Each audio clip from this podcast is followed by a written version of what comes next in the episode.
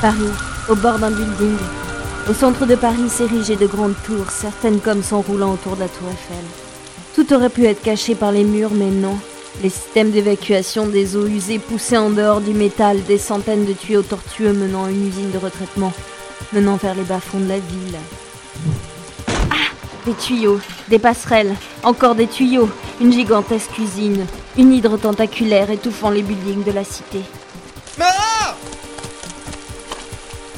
Comment elle veut l'arrêter Elle a même pas d'armes.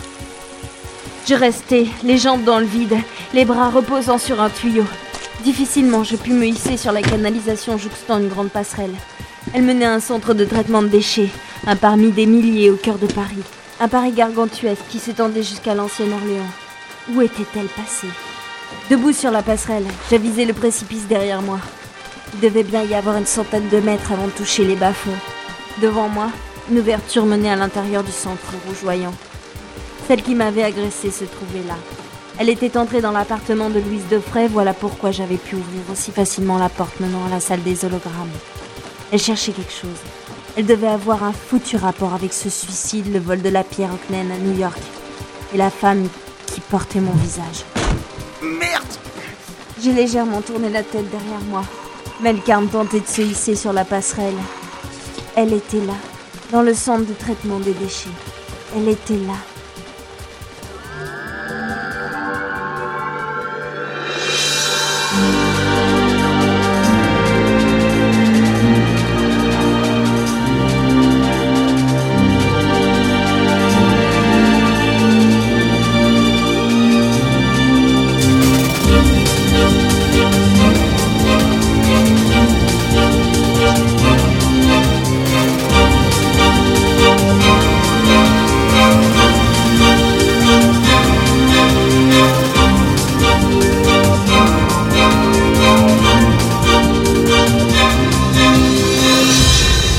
La.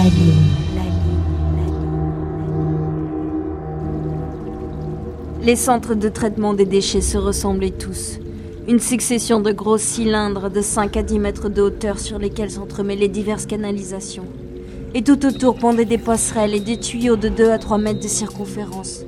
Le tout baigné dans une fumée crasse et une lumière rouge que distillaient des plafonniers. J'avançais lentement, le regard décrivant des arcs de cercle, à la recherche du moindre signe, de la moindre silhouette. Où t'es? Mais où t'es? J'ai tourné la tête à droite, à gauche. Elle était là, proche, toute proche de moi. Elle était là.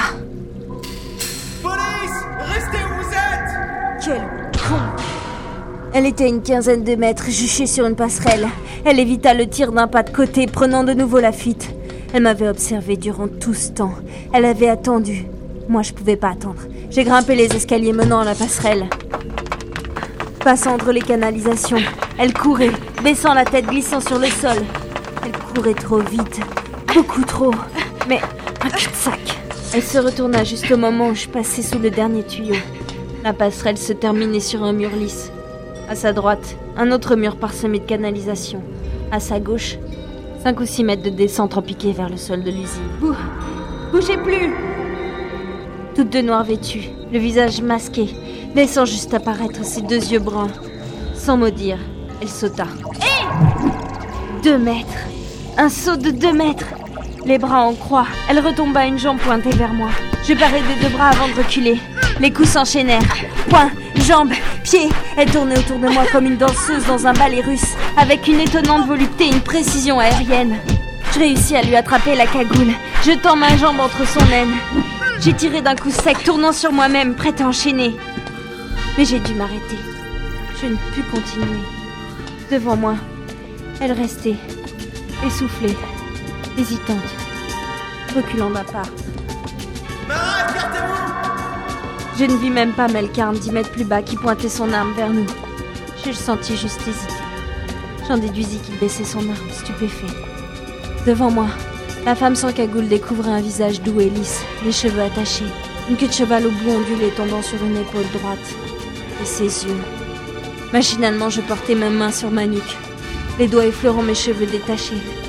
Juste la coupe. Juste la coupe changée.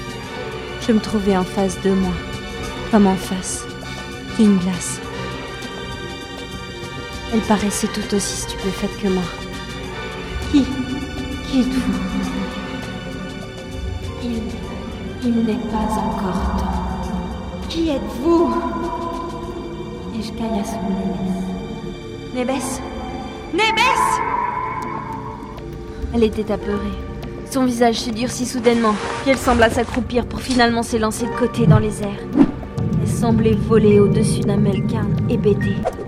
Elle tourna sur elle-même, plaquant ses bras contre son torse et piqua vers un puits au pied des machines de traitement. Le reste ne fut que silence. Melkarn leva les yeux vers moi. J'aurais tellement voulu bien dormir cette nuit-là.